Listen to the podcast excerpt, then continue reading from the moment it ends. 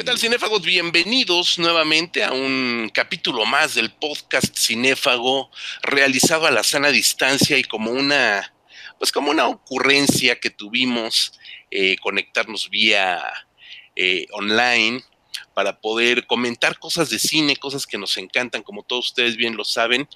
Y eh, este podcast lo hacemos con mucho cariño y mucho amor. El queridísimo doctor Marcus, Marco González Ambris, ¿cómo estás? Eh, pues bien, aquí, este, como sabemos ahora sí que son días de recogimiento, seas o no católico, tienes que quedarte este, en tu casa haciendo expiación y reflexionando de tu vida, pero pues es pretexto también para ponerse a ver películas, hay muchas opciones. Eh, ahorita en línea se pueden ver muchas películas distintas y vamos a hablar de un género, no un género, sino un formato en específico que pues es, en México se supone que es de los más fuertes, ¿no? Es correcto. Y le quiero dar también la bienvenida a Rodrigo Vidal Tamayo. ¿Cómo estás, Rod? ¿Qué tal? Pues aquí seguimos, como bien dice Marco, en recogimiento. Eh, lo, malo es que uno no sabía y de haber sabido, pues en el carnaval me hubiera desquitado de todos estos días que iba a estar encerrado, ¿no? Pero pues no, o sea, uno, este, que para eso eran los carnavales, ¿no? Justamente para eh, cometer todos los excesos y después ya pedir perdón en, en Semana Santa, ¿no? Pero bueno, este, ya esa es otra historia que después platicaremos. Pero muy contento, muy contento. Yo no sé si este programa le está ayudando a la gente a pasar el buen rato, pero por lo menos a nosotros tres sí nos está ayudando a no perder la cordura. Exactamente, a divertirnos un rato. Vamos a hablar, como bien dice Marco, no de un género, sino de un estilo de hacer cine. Evidentemente es el estilo con el que nace la cinematografía tal y como la conocemos como fenómeno grupal social de arte de industria, que es el cine documental. Pero en específico, mis queridos ciberescuchas, cinéfago escuchas, vamos a hablar del documental mexicano, que sin lugar a dudas yo me atrevo a soltar el primer balazo, es lo mejor que nos ha dado el cine mexicano en pantallas grandes y en streaming también, ahora hay que considerarlo así, de los últimos, últimos años. ¿Ustedes qué opinan? ¿Quién dice yo primero?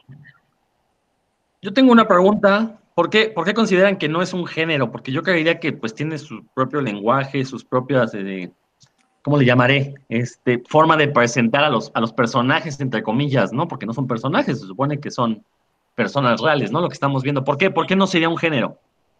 A ver, mi eh, querido Marco.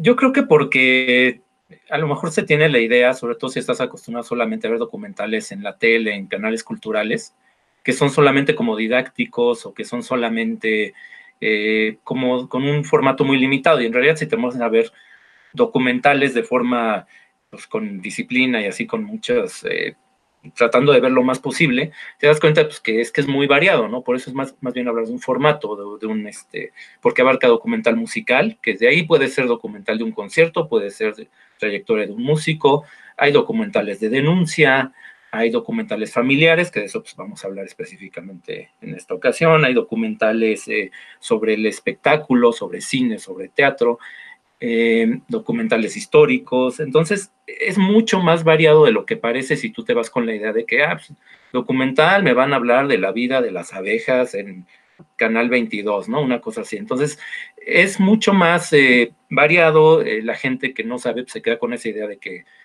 a lo mejor me voy a aburrir y pues no, no necesariamente. Este, aunque aquí, bueno, ya se habrá ocasión para la polémica porque, aunque estoy de acuerdo con José Luis que los hay muy buenos documentales mexicanos, creo que también hay suficientes para, para por lo menos que algunos tengamos nuestras dudas, ¿no?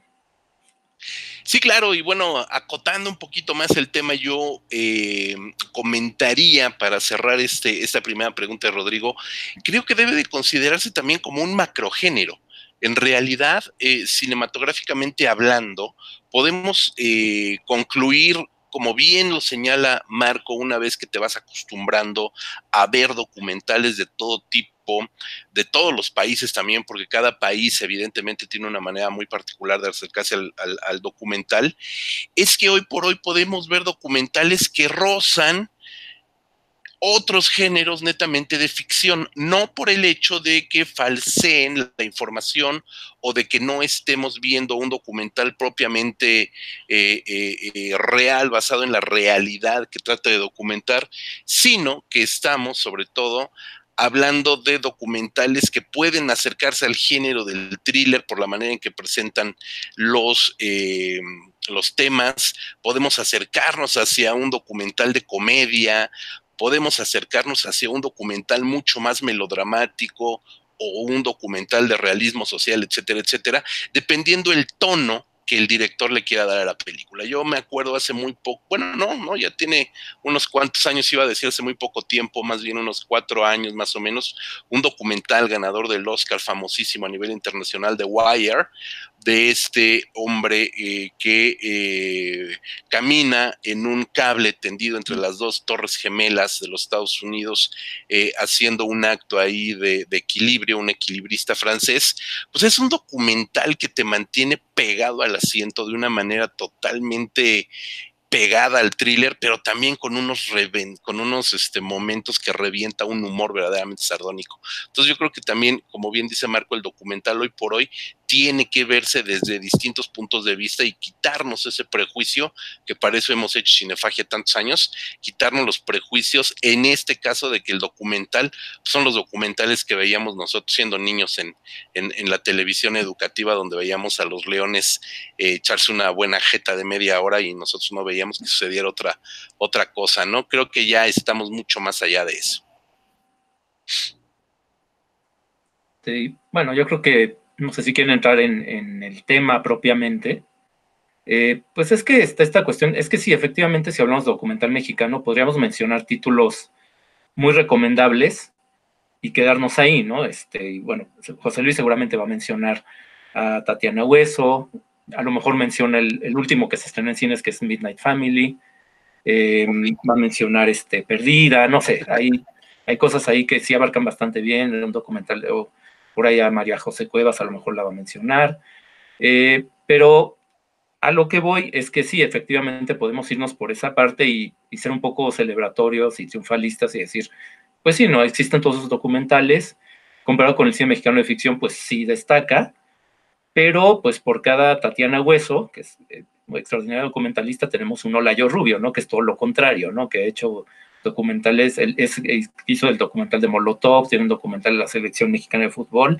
y todos son realmente patéticos, no son malísimos todos este, sus documentales, no tienen ni pies ni cabeza, mal documentados, mal, sin trabajo de investigación. Entonces, yo creo que sería más honesto, y por eso me interesa pues plantear el tema, plantear el, el tema debate, que creo que la situación está mucho más nivelada si, si vamos de forma más amplia, ¿no? Sí hay muy buenos, pero también hay unos muy malos. Y, y algo que quiero mencionar más adelante es que hay dos o tres tendencias en el cine documental mexicano que a mí no me gusta nada. Pero bueno, si quieren empecemos por lo bueno o por lo que o por lo más recomendable o el lado amable, si quieren, del documental. El lado amable del documental mexicano, eso me gusta. Creo que eh, en realidad el doctor Marcos tiene muy buen corazón y es una persona bastante educada, porque para referirme a los documentales de Olayo Rubio, yo hubiera, yo hubiera dicho que son cualquier excrescencia de la más baja ralea, ¿no? Pero bueno, doctor Marcos es, es finísima persona. El documental mexicano, sí, en efecto, tiene, yo creo que algo que, no, que nos ha hecho justicia en el cine internacional, justamente es el cine documental.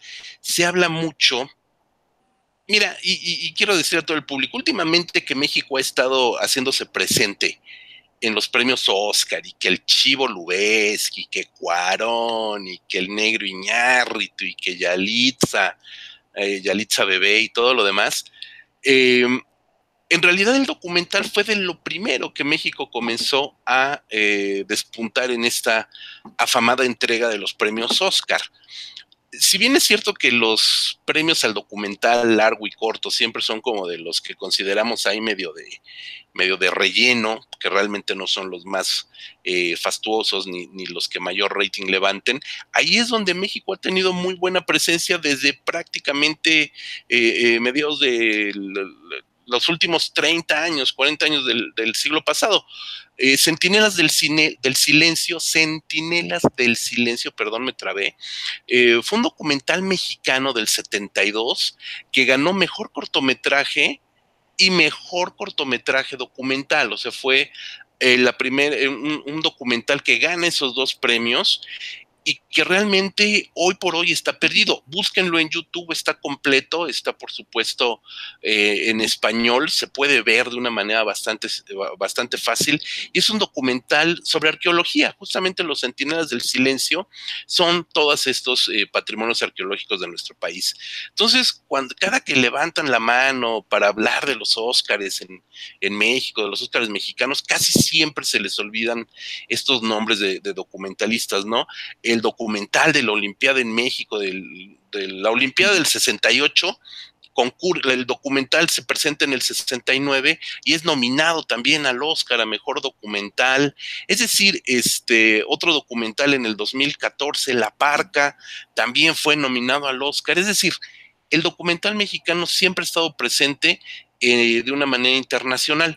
Pero también, como dice Marco, hay documentales que, eh, más allá de los premios, dejan un muy buen sabor de boca en el público. Yo, como bien comentas, eh, pues ahorita uno de los más recientes que alcanzamos a ver antes de la pandemia fue justamente Familia de Medianoche.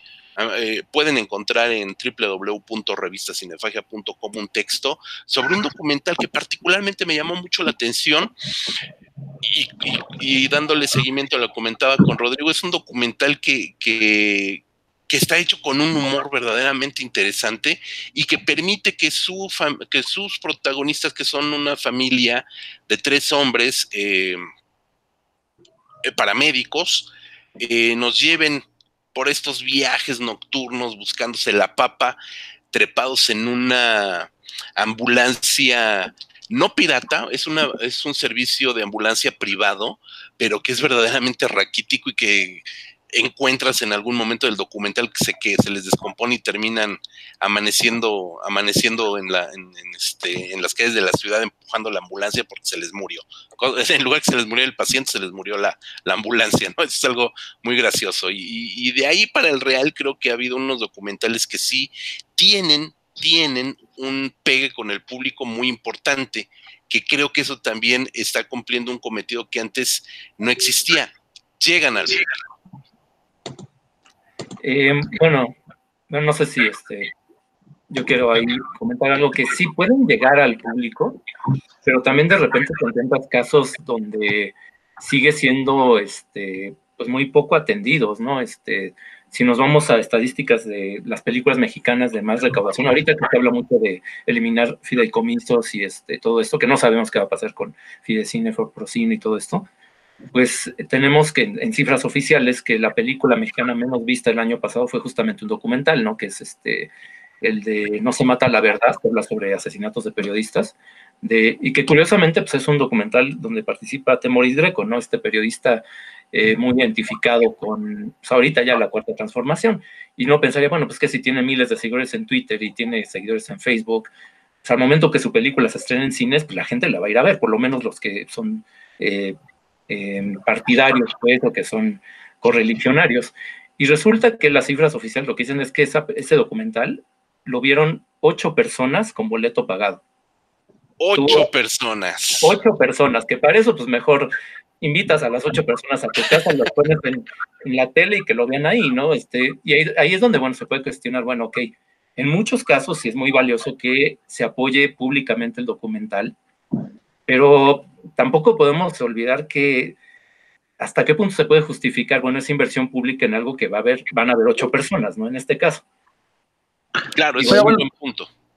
También, o sea, Marco tiene ahí un punto y también hay que entender una vez que muchos de esos documentales llegan al cine, si es que llegan, encontrarlos después se puede volver un poco complicado, ¿no? Yo a la fecha no he podido ver este que se llama Conversaciones entre Víctor Hugo y... Shakespeare y Víctor Hugo. Entre Shakespeare y Víctor Hugo, ¿no? Eh, bueno, sinceramente tampoco me he dado al trabajo de buscarlo bien, bien como se debe, pero recuerdo que se estrenó en el cine, no pude verlo, y bueno, hasta la fecha, pues sigo sin verlo precisamente porque no es tan accesible, ¿no? A diferencia de algunos que han tenido mejor suerte. Eh, entiendo lo que dice Marco, pues sí, no podemos obligar a la gente a ver cosas, en parte también por esta cuestión eh, que, se tiene acerca del documental, y como bien dice, ¿no? Solemos pensar que los documentales tienen que ser didácticos como los que solíamos ver en la tele, pero creo que el documental mexicano sí se ha logrado salir de ese molde, ¿no? Sobre todo películas como 1973, como Los Ladrones Viejos, La Libertad del Diablo, eh, que para nada son aburridos, para nada pretenden darnos una lección moral, simplemente lo que pretenden es, miren, tengo este retrato de un pedazo de la realidad mexicana y aquí está expuesto, ¿no?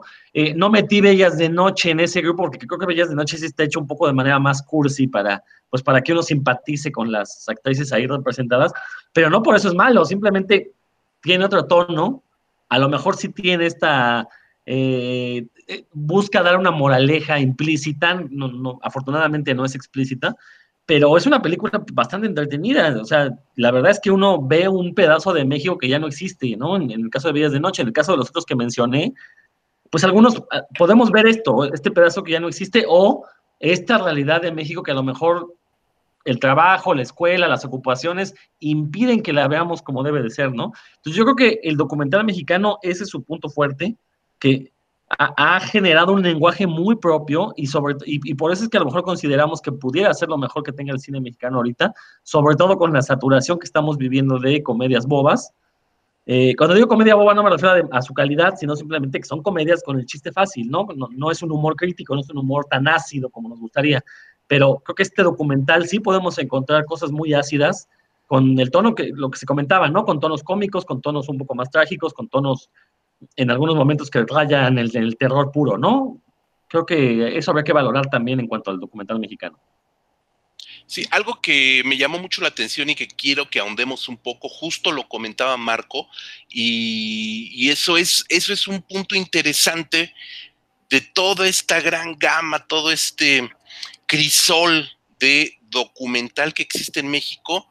Marco lo dijo hace unos minutos, existen estilos muy propios de hacer documental en el cine mexicano. Hay, hay como ciertos temas que se convierten en modas, hay estilos de documental que se convierten en modas, y creo que cuando eso sucede, como en cualquier otro género, de ficción, por supuesto, viene una saturación que termina jugando en contra del propio documental, ¿no, Marco? Sí, exactamente, era lo que, eh, justamente lo que mencionaba desde el principio, ¿no? Ahorita Rodrigo mencionó el documental este de Intimidades de Shakespeare y Víctor Hugo, que además de que es el mejor, la mejor película que ha dirigido Yulenio Laizola, por mucho, este, porque después de ese documental hizo varias de ficción que, pues la verdad, son de este cine contemplativo, pero que, híjole, bueno, eh, su mejor película por mucho es de un caso, un caso familiar, algo que le afecta directamente en su, su entorno, y que tiene que ver incluso con nota roja. Este, ay, que por cierto, estaba, justamente estaba checando que creo que ya se, se puede ver en plataformas de streaming. Digo, si ya se, se les pasó en cine, por ejemplo, eh, Filming Latino, ese tipo de plataformas eh, orientadas al cine mexicano, sí la pueden encontrar ahí este documental. Entonces, bueno, sí se puede ver. Pero a lo que voy, justamente también complementándole a José Luis, es que justamente eso, no hay un precedente, es, es un muy buen documental y eso motiva que surjan otros documentalistas haciendo historias de su familia, que pues la verdad es que no tienen tanto interés, ¿no? Este, me pasa, por ejemplo, con Un Día Menos, ¿no? Que es esta película de Dariela Ludlow, que habla sobre sus abuelitos en Acapulco y cómo están todo el año, este, eh, ahí solitos los dos, este, y que solamente una vez al año van sus hijos a visitarlos. Pues cosa que pasa, pues, en muchísimas familias, ¿no? Y que en el documental, el, el caso que ella expone, aunque sea un caso que le afecta directamente, pues la verdad es que uno como un espectador ajeno, pues no te dice nada la película, ¿no? La verdad es que pues eh, uno se aburre tanto como los abuelitos ahí en Acapulco, ¿no? Este, no, no pasa nada, no hay, no hay un conflicto, etcétera, ¿no? Uno que es mejor, aunque creo que, que, hay un poco en lo mismo, es este de Juanicas, que también curiosamente, y vamos a mencionar muchos nombres de directoras, porque aquí es un, el documental sí es un ámbito donde hay un equilibrio, eh, es este Juanicas, de que dije Karina García Casanova, que expone el caso de su hermano, que pues, tenía este, eh, padecimientos mentales y todo esto, y que es un documental que también este, se vuelve, en mi, por lo menos en mi caso, bastante pesado, porque pues te expone esto de una forma, pues sí, ¿no? A base de material de archivo familiar, grabaciones que ella hizo a lo largo de pues, muchos años con una cámara de video casera, y al final hay una escena que, bueno, sí te muestra hasta qué punto estaba trastornado, ¿no? Su hermano pero también es, es, un documental que creo que no funciona del todo, ¿no? Y, sí, efectivamente, es que pasa eso, ¿no? Este, sí llega a ser bastante repetitivo, ¿no? Y sobre todo este tipo de documentales que te hablan de casos específicos, ¿no? De, eh, que retoman asuntos familiares. Uno que ya no vi, la verdad, este, pues ya me lo brinqué, es El patio de mi casa, ¿no? Que es este, sobre la familia de arquitectos del, del director, ¿no? Este, otro por ahí que también es muy reciente, que es este, eh, de una directora, no, no recuerdo bien el nombre, que, pero que pues de repente quiso hacer un documental sobre cómo es la vida cotidiana de su sirvienta.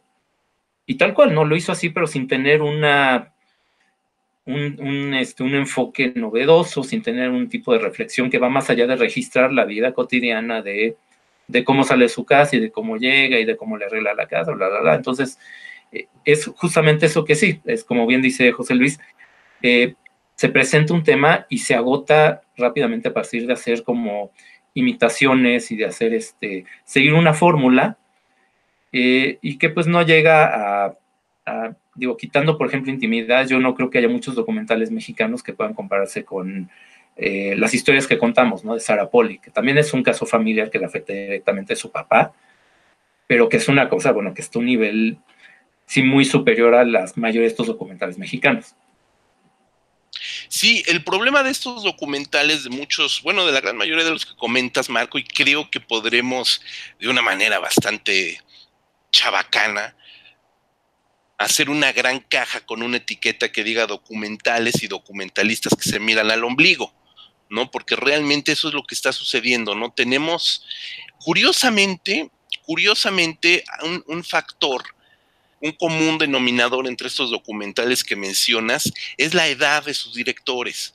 Tenemos algunos que son directores muy jóvenes, muy nobles, que están comenzando a levantarse dentro del ámbito de la, de la cinematografía y que curiosamente una de las materias que llevan estudiando cine, el estudiante del CCC del CUEC, pues es hacer su documental. Entonces, evidentemente estamos hablando de jóvenes que de primera mano eh, quizás me atrevo a decir, no lo sé, quizás por ahí nos llegue una mentada de madre, eh, o por lo menos a mí pues me llegue una mentada de madre, es que son jóvenes directores que les hace falta cancha, les hace falta barrio, les hace falta oficio, les hace falta ver más cine, que eso es algo que sucede mucho entre los jóvenes estudiantes de cine, es que no han visto cine.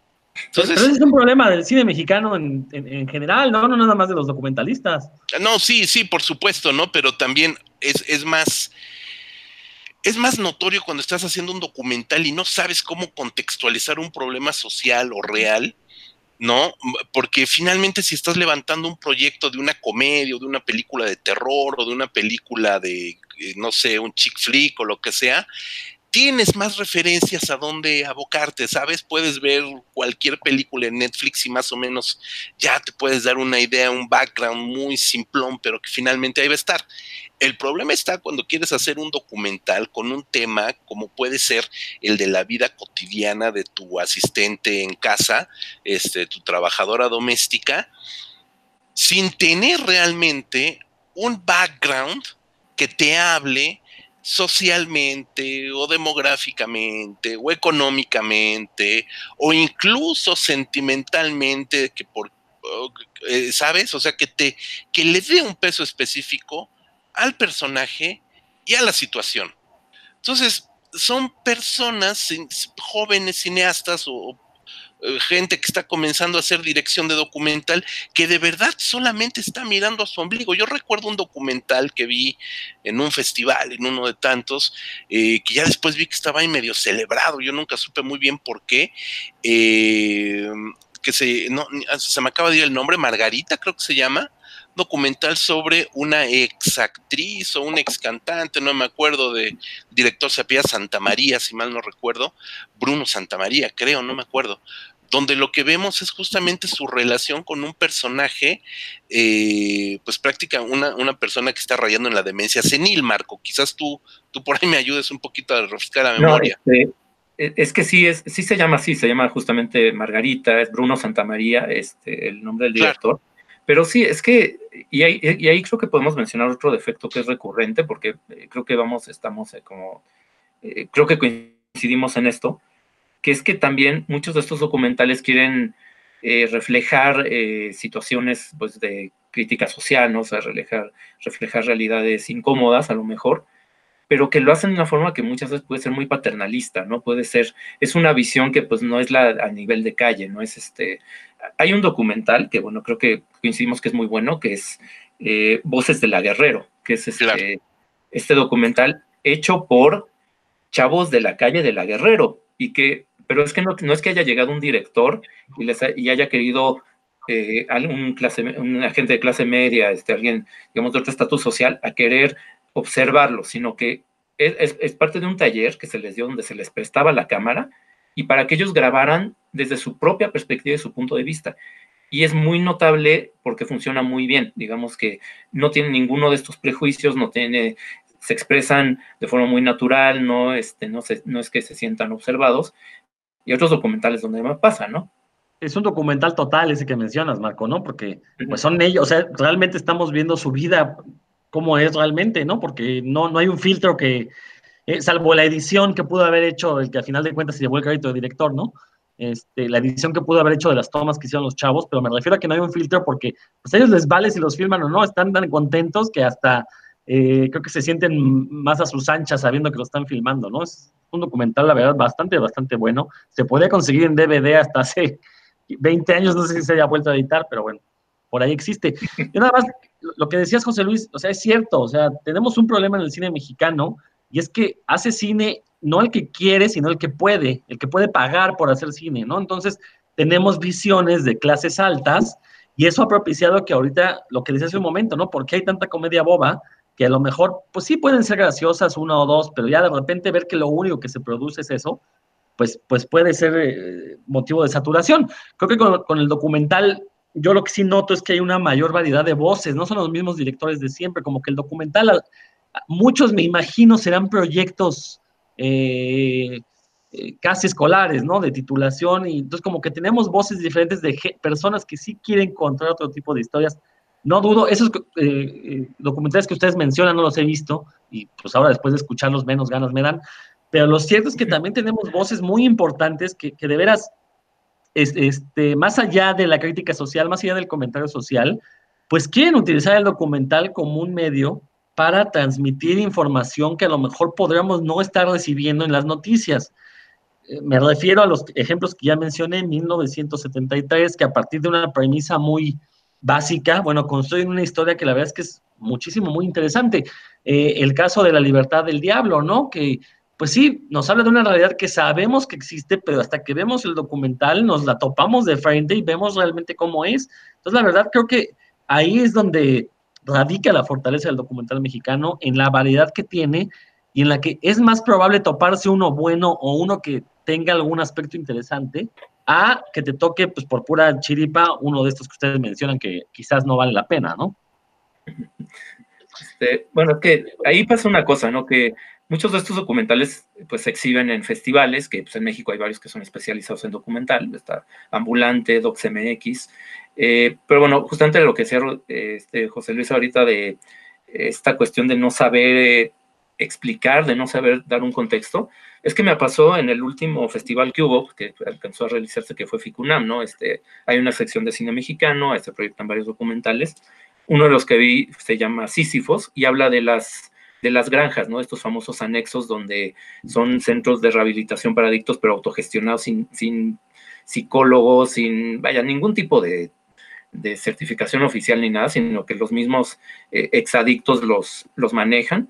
Pero resulta, y esto, bueno, incluso lo mencioné en el texto que publiqué en, en en el sitio, es que no te dan ningún tipo de información, y lo más básico.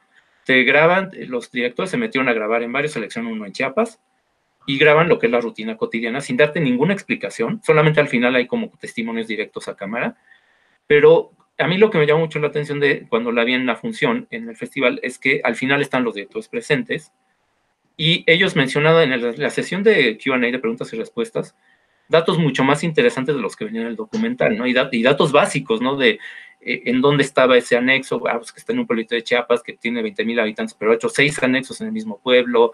Eh, menciona, por ejemplo, de cómo es el proceso para que alguien ingrese ahí, la diferencia entre padrinos y los anexados, todo esto que es como uno pensaría que pues, es información básica para un documental, ¿no? Este, obviamente la mayoría no mostró la experiencia de estar ahí como para nada más este, te presenten las imágenes y sepas de qué va, ¿no? Este, sí tendría que haber como un mínimo de información, un mínimo de cómo, eh, dosificar y de cómo explicarte algo que pues, para la mayoría es ajeno, como dice Rodrigo, ¿no? Son cosas que pues la mayoría de nosotros pues no vamos a experimentar.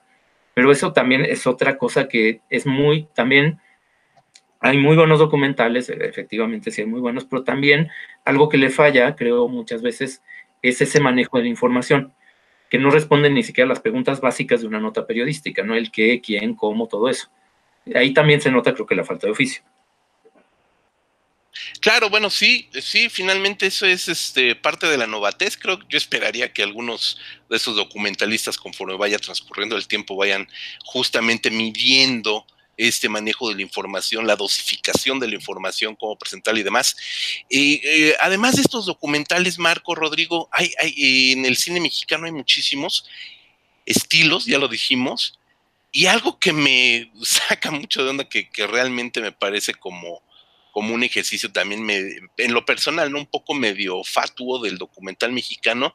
Son estos documentales que se pusieron de moda, este documental pop, ¿no? Que en realidad el cine documental musical, el documental que, que nos habla de momentos, de conciertos, de vidas de músicos, eh, son sumamente interesantes porque realmente nos acercan a las figuras de la música.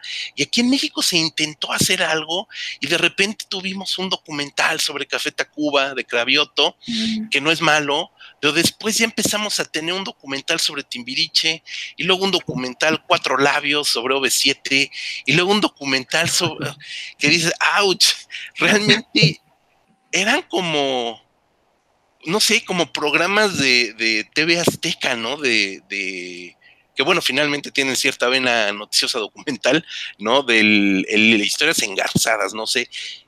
Y fueron curiosamente, no es sorpresa, dadas las figuras pop que presentaban, se convirtieron en taquillazos. Incluso una basura como era el de Olayo Rubio de la selección, no le fue mal en cartelera, precisamente por las figuras que presentaba más que por la vocación del documental. ¿Qué validez tienen estos documentales?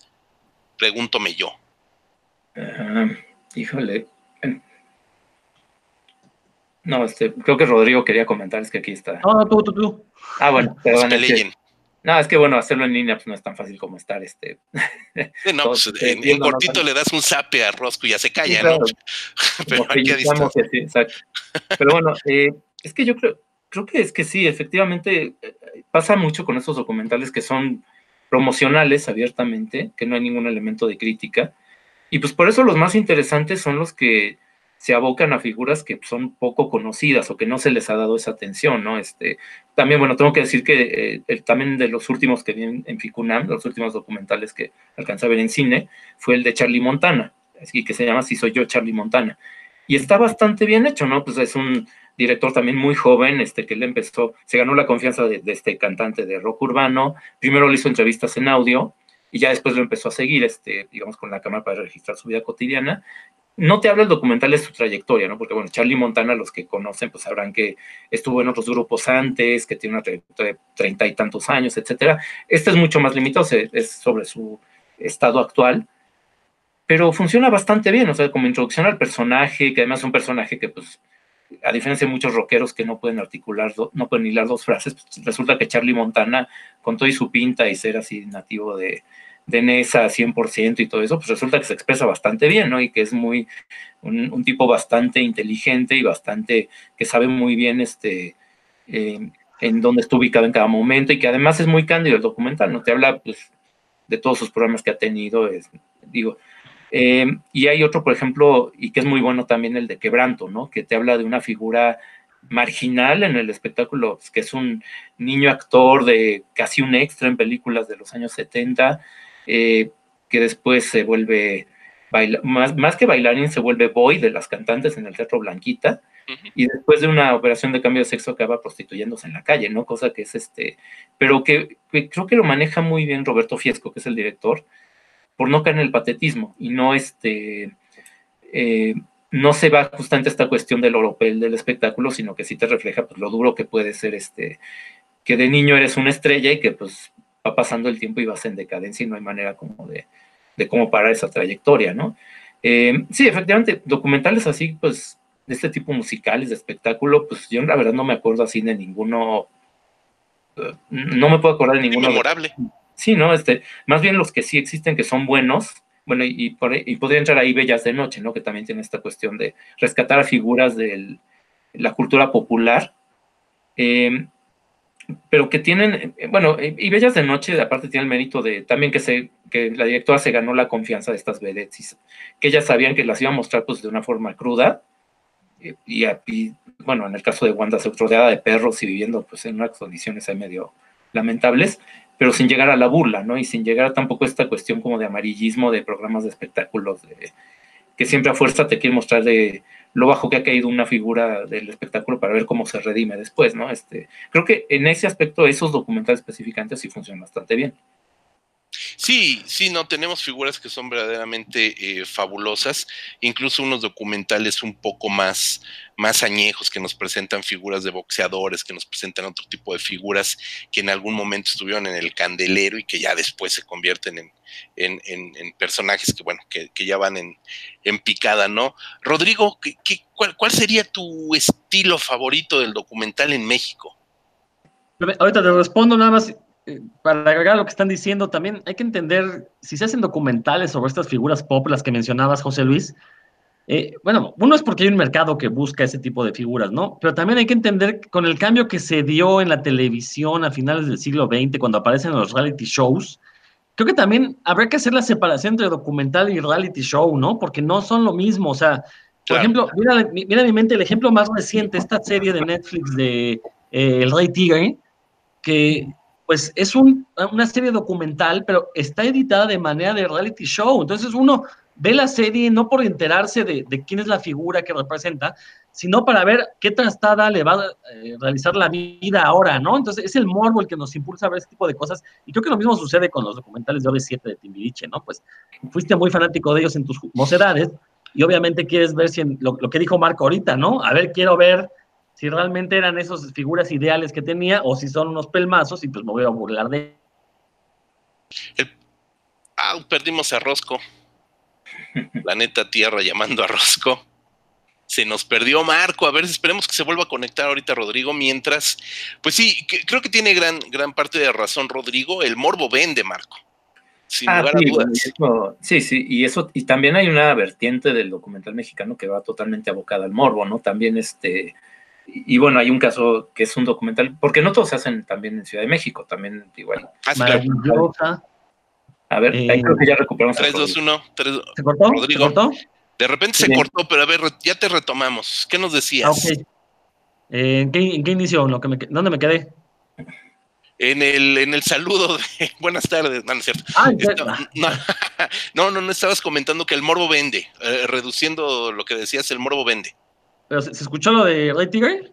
Sí, sí, sí. Ah, ah ok. Entonces, este, no sé en qué me había quedado. Bueno, diciendo que eh, en realidad el reality show lo que nos ha dado es esta, eh, este intento de superioridad moral, ¿no? Porque a través de ellos queremos saber si la vida les ha cobrado el éxito a todas estas estrellas, ¿no? Entonces, eh, quizás el reality show sea un subestilo o subgénero del documental, como lo quieran ver, y, respondiendo a tu pregunta, yo creo que ese es mi género favorito, ¿eh? el reality show. Yo sí quiero ver cómo la, eh, la, vida ha tratado mal a estas personas famosas, cómo ellos hacen hasta lo imposible por tratar de recuperar esa fama y lo que rodea la fama, obviamente dinero, drogas, sexo, lo que ustedes me digan, ¿no? Entonces, yo soy muy morboso, creo que me quedo con eso, pero sí quisiera recomendar una película que no sé si cuente como documental, ustedes me, me, me corregirán si estoy equivocado o me dan la razón, me refiero a Tequila de Rubén Gámez. Creo que es una película que retrata muy bien lo que es México a través de diversas estampas eh, estéticas, pero que a final de cuentas están, estas estampas están fundamentadas en la idiosincrasia mexicana. Yo cuando vi eh, Tequila, la verdad es que quedé muy sorprendido porque es la primera vez que veo un intento por retratar a México en el cine de una manera, pues, pues más o menos, no, no realista, pero sí muy sincera. Entonces yo no sé si contaría como documental Tequila de Rubén Gámez, ustedes me dirán. Wow, wow, qué cosa. Bueno, mira, de entrada es un gran fue un gran documentalista, Rubén Gámez, sobre todo sus trabajos documentales fueron cortometrajes y mediometrajes que se ven poco, pero en realidad era más, yo creo que era el padre de los videoensayos, ¿no? Que, que él hizo unos ensayos maravillosos, ¿no, Marco? Sí, es que, bueno, bueno, más allá de la definición es que aparte el, asunto de Rubén Gámez es que creo que no dejó escuela. Eh, no hubo como que alguien que realmente, bueno, era difícil también estar a ese nivel, ¿no? Pero no creó una, no dejó seguidores. Y en cambio lo que sí hay, que bueno, también está como en los límites del documental, es la docuficción, ¿no? Eso sí ha estado como que más... En México, bueno, aunque bueno, el caso que recuerdo más es el de Camila José Donoso, que es esta eh, directora chilena, pero que su primera película está grabada en, su país de origen, en Chile, que se llama Naomi Campbell, que es docuficción, y después el que hace aquí en México, que es Casa Rochelle, que es este, justamente sobre este club de eh, transvestismo, etcétera, ¿no? Para comunidad LGBT, todo esto. Eh, a mí, la verdad, me gusta más el anterior, pero también es, un, es, es esa voluntad ya de explorar límites entre ficción y documental, ¿no? Que también em, existe también en el, cine mexicano, eh, creo que apenas, digo, tampoco es que se esté tan, tan establecido, pero sí, ves que también esa es otra de las cosas que te indica que pues también el documental se puede incluso cruzar muy fácilmente a, a otros géneros. Sí, no, y eso depende también de las ambiciones de los directores, ¿no? Aquí me acuerdo ahorita hablando o abriendo esta conversación hacia el tema de la docuficción, pues evidentemente una que nos gusta, espero, a todos los cinéfagos, o que por lo menos todos los cinéfagos creo que ya hemos, eh, la hemos visto y hemos hablado de ella en algún momento, es a Lucardos, esta, mm. eh, esta docuficción que hace Ulises Guzmán, sobre la figura no solamente de Juan López Moctezuma, director de Alucarda, sino también de la película Lucarda y también de eh, Manuel Durán y Lalo, se me olvida el apellido de Eduardo, este, que son los dos alucardos propiamente dichos, que son estos jóvenes que se convierten en herederos, amigos, cómplices, secuestradores, etcétera, etcétera, de Juan López Moctezuma en sus últimos momentos y que cuya historia es fantástica, es una historia que podría ser una historia de ficción, es una, una historia fantástica para todos los que hemos estado cerca de ellos y la conocemos, y que era muy poco fácil de contar desde el documental. Y lo que hace Ulises es llevarse a Juan Carlos Colombo para vestirlo de Juan López Moctezuma, ponerlo a declamar fragmentos de su vida como poesía en El Hijo del Cuervo, ahí en el tablado del Hijo del Cuervo, y por el otro lado hacer una animación que narraba las voces en off de Lalo y de Manuel.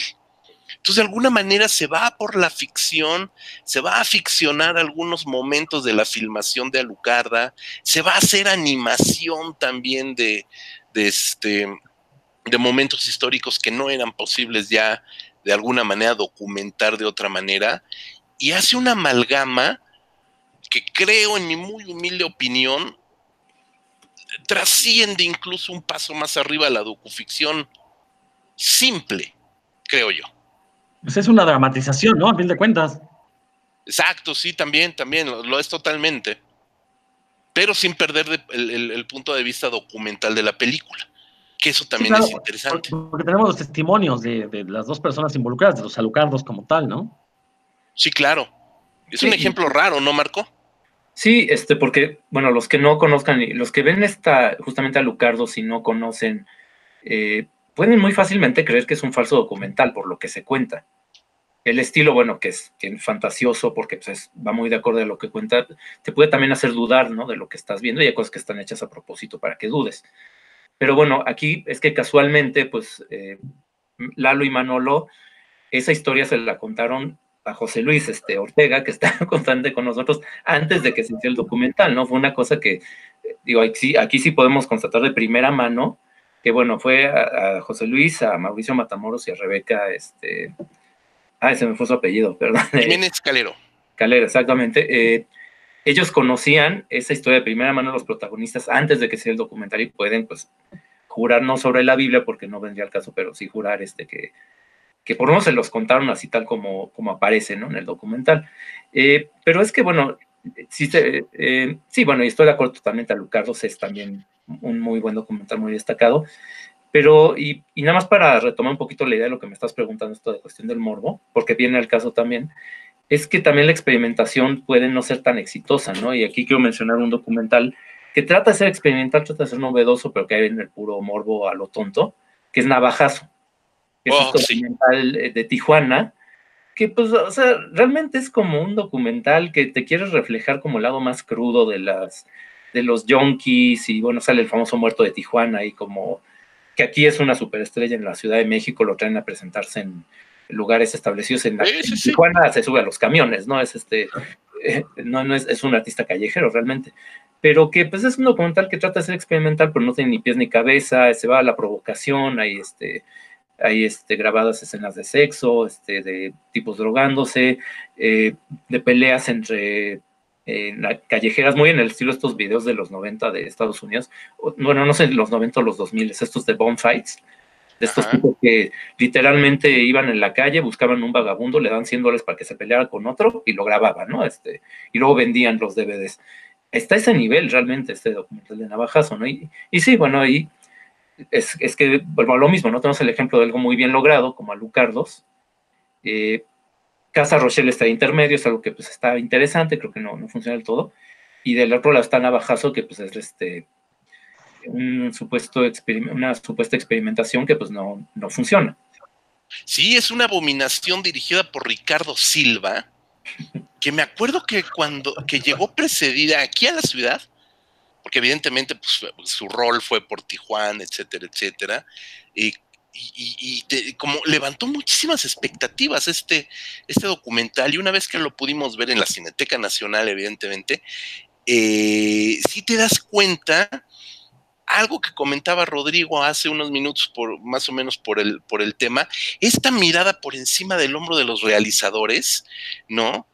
Que, que se ponen en un papel verdaderamente mamón, esa es la palabra, y hurgan en la pornomiseria y en buscar ese miserabilismo de la clase lumpen para explotarlo de una manera pues prácticamente como si fuera mundo italiano de los años 60.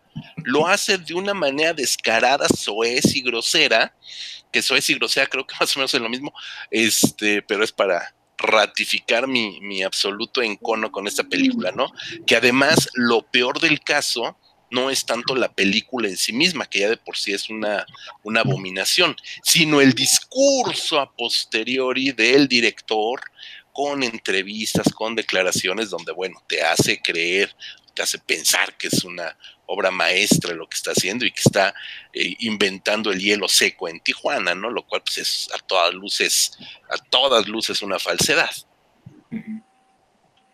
Este, bueno, eh, quiero nada más que retomar un poquito esto que mencionas, de la pornomiseria, el, toda esta cuestión del lumpenturismo y todo esto, porque hay un documental que sí recomiendo, que pudo haber muy fácilmente caído en eso por la temática, ¿no? Que es este, el documental es Plaza de la Soledad, que bueno, se lo pueden encontrar ya, estuve en cines hace un par de años, bueno, cuando hacíamos nosotros el programa de radio, este, entrevistamos a Maya Godeda, la directora, eh, ahorita lo pueden ver hasta en YouTube, lo pueden comprar o alquilar en YouTube, entonces lo pueden ver con toda facilidad.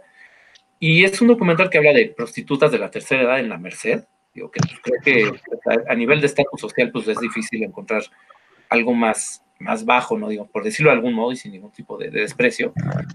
Pero lo que funciona muy bien desde el, del documental es que eh, no hay ningún tipo de paternalismo. También es, es, es un ejemplo de cómo sí se puede abordar esos temas y dejando que sean ellas las protagonistas, ¿no? En este caso tú ves a las, estas mujeres expresándose, sí, contando todas las cosas que les han pasado, que digamos que las llevaron a, esa, ese oficio, pero tampoco tiene este tono de conmiseración, de, querer generar lástima, eh, y es un documental aparte que eh, te llega pues, a, a, identificar mucho, genera mucha empatía, ¿no? Creo, creo que es algo que si te vas a tocar esos temas debes de tener mucho cuidado de hacerlo, y, y, que como dices en Navajazo y en otros documentales de ese tipo, pues nomás no funciona, ¿no? entramos ya en terrenos de, de, la filosofía del documental, ¿no? ¿Hasta qué punto eh, debe ser o intentar ser objetivo y hasta qué punto es la mirada del cineasta? No creo que podamos resolver esa pregunta en este podcast, ni que queramos resolverla.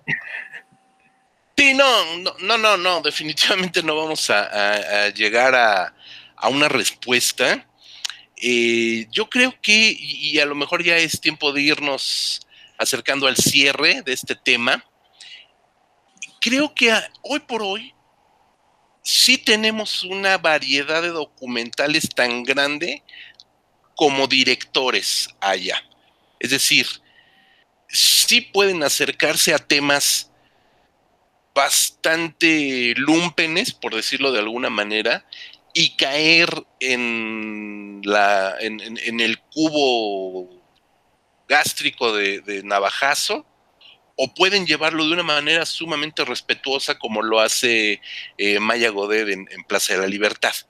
Y eso responde nuevamente a este background que pueda tener el realizador. Maya Godet es una fotógrafa que por años en foto fija estuvo ganándose la confianza de estas trabajadoras sexuales, que convivió con ellas, que ella misma se ganó su respeto y ella misma podía caminar entre la Merced y la calle del centro, porque nos habla mucho de las mujeres justamente del centro, del centro histórico, de este centro histórico ya tirándole hacia Tepito, Lagunilla, etcétera, que son barrios lumpenes, y ella se gana el respeto de estas trabajadoras de, por años y las conoce y conoce sus necesidades y ella misma de alguna manera como mujer se identifica. Entonces ahí tienes dos distintos puntos de la balanza de cómo te puedes acercar, si desde un punto de vista eh, pedante o desde un punto de vista empático, ¿no? Y eso creo que se puede aplicar a distintos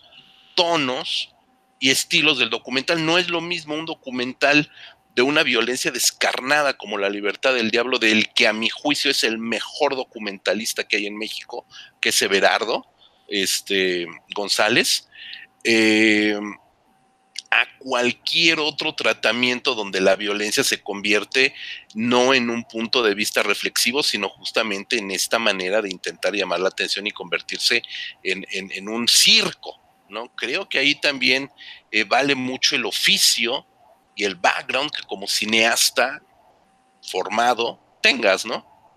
Esa sería una pequeña reflexión.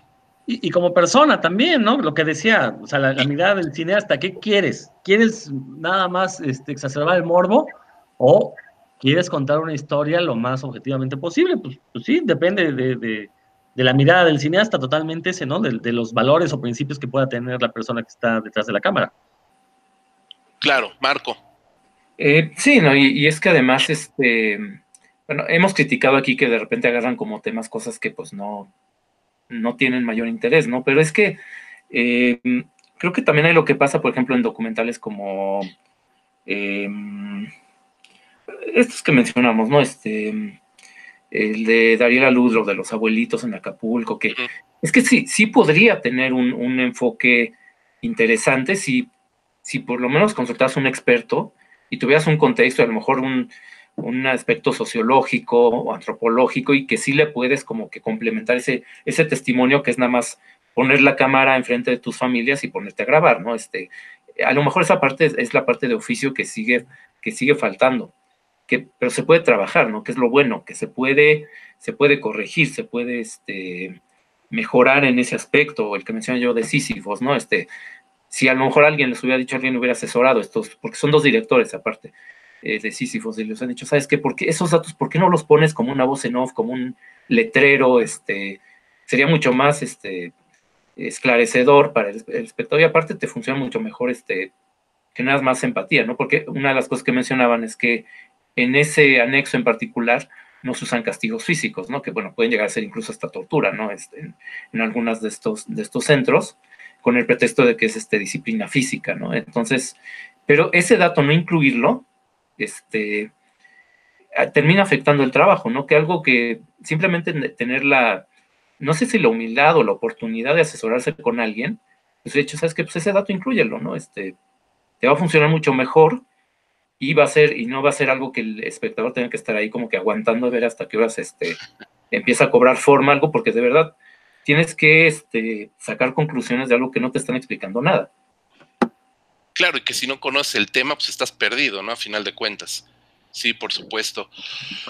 Se aventarían a hacer lo que no nos gusta hacer, de recomendaciones, dos o tres documentales que de alguna u otra manera este, crean que la gente puede ver y que, les puede dejar algo interesante.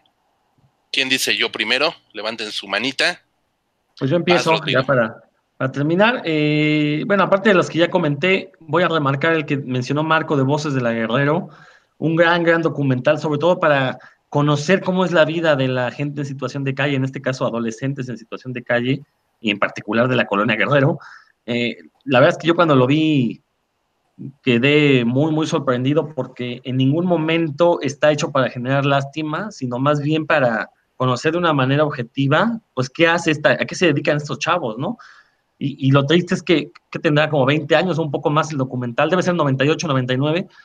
Lo triste es que me imagino que ya ninguno de los participantes sabe seguir vivo, ¿no? Desgraciadamente por, por su propia situación de vida, ¿no? Entonces, qué, mejor manera de recordarlos que ver este documental Voces de la Guerrero. Y además de si eh, hago el anuncio público, si alguien me puede facilitar una copia de tequila, se lo voy a agradecer. No tengo, tengo la fórmula secreta, pero tequila no he podido conseguir una copia, entonces si alguien la tiene, pues que se moche, por favor. Ni siquiera sé si la hayan editado ¿eh? en algún momento de la vida. Tengo entendido que no salió en formatos caseros. Yo, la vi en 35 milímetros en la Facultad de Ciencias cuando el videoclub, el Cineclub de Ciencias era, el Cineclub de Ciencias y no le ha vuelto a volver a ver, ¿no? Entonces, si alguien de chulo tiene una copia, pues que se mutile. Ahí está, servicio a la comunidad. Marco. Bueno, este, bueno, justamente quiero recomendar un par de documentales familiares, aunque le estuve tirando este de principio a fin eh, a ese tipo de documental, pero es que hay dos que son muy buenos y que me contradicen y que bueno, ¿no? Este, uno es Perdida, de Viviana García Besné. Oh, sí. Que es, bueno, eh, ella heredera de las hermanos Calderón, que hacían películas de luchadores y de ficheros y todo esto, pero que no es un documental de historia del cine normal, ¿no? Sino que es su eh, acercamiento a una parte de su legado familiar que su misma familia no quería que viera, ¿no? Entonces, eso lo hace muy, muy, muy interesante, además contado en primera persona y, y muy bien resuelto.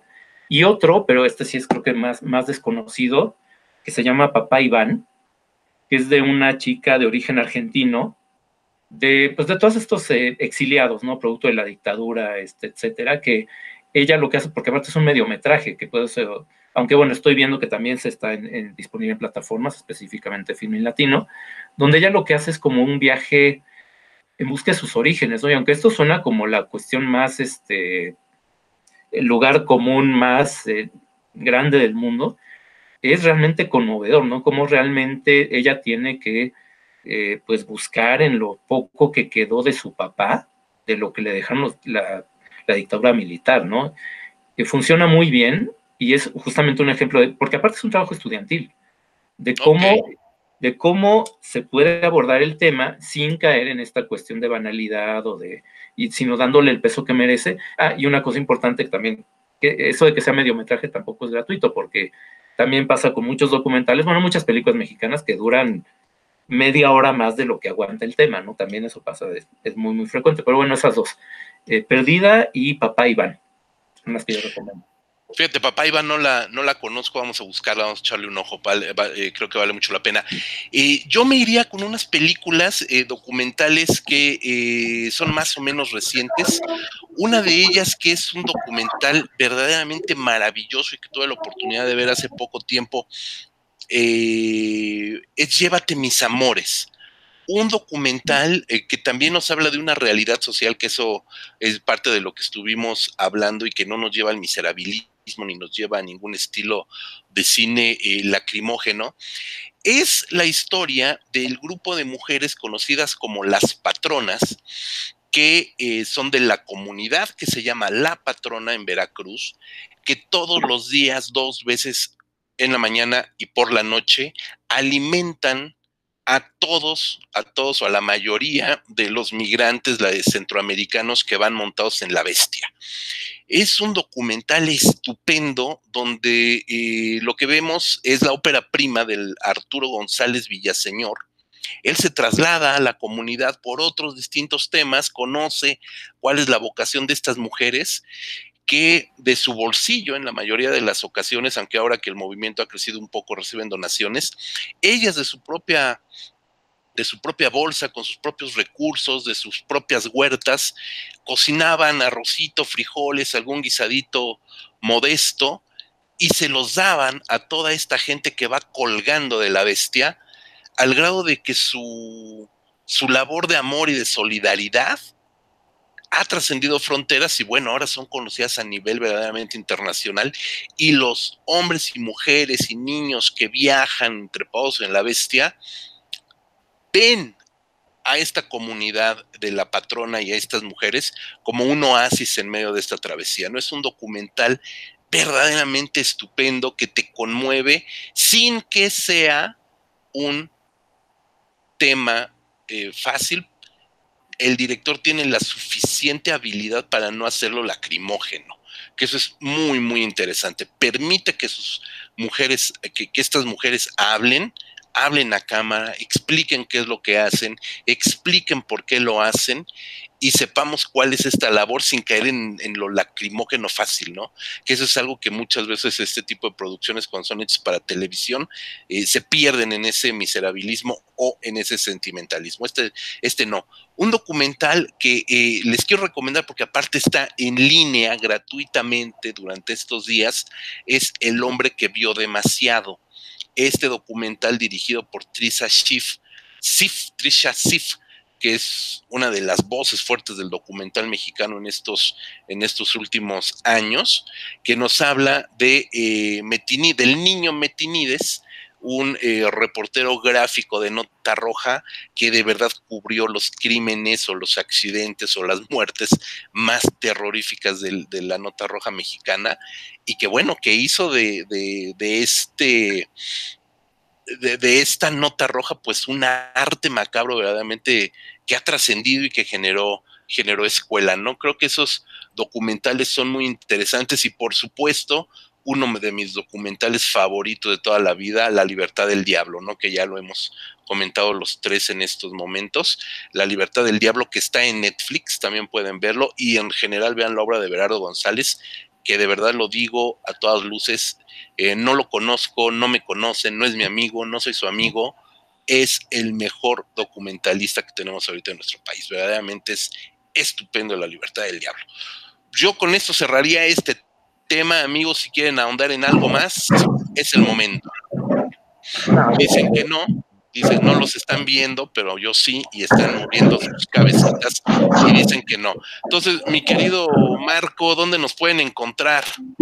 Pues pueden ver en revistacinefagia.com, ahí publicamos eh, reseñas, ensayos, bueno, queremos también entrevistas, este, pero bueno, ahí pueden seguirnos y en redes sociales también, en Twitter, en este en, Twitter, en Facebook, Instagram, etcétera. En Facebook Cinefagia México. En Instagram me parece que también. Este, sí, sí, también en Instagram estamos en todas las redes sociales, eh, www.revistacinefagia.com, Facebook, Twitter, Instagram, este, como Revista Cinefagia, en Spotify, en Apple Podcast o iTunes es lo mismo, en Google Podcast van a encontrar estos materiales también de audio. Y mi querido Rodrigo, ¿qué, en YouTube qué pueden encontrar? Ah, pues se pueden encontrar el programa para cinema que realizamos ya hace algunos años eh, junto con Carlos Meléndez, un programa dedicado a los distintos estilos que tiene el género de terror. Búsquenlo así para cinema o pueden meterse al Facebook de revista Cinefagia, Cinefagia México, y ahí se están posteando regularmente las, eh, algunos de los capítulos que, se hicieron. Así es, en, esta temporada de cuarentena, esta semana nos dimos un, un descanso porque también tenemos ya 10 programas que hemos ido re, posteando en, estos, eh, en estas dos semanas de cuarentena. Eh, este lunes retomamos, por supuesto, con los que siguen. Nos faltan seis para compartir con todos ustedes.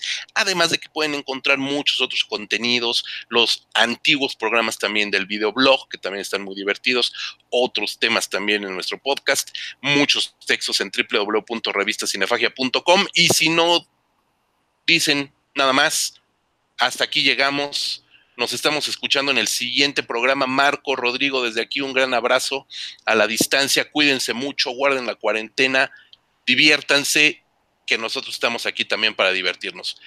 Abrazos y hasta la próxima.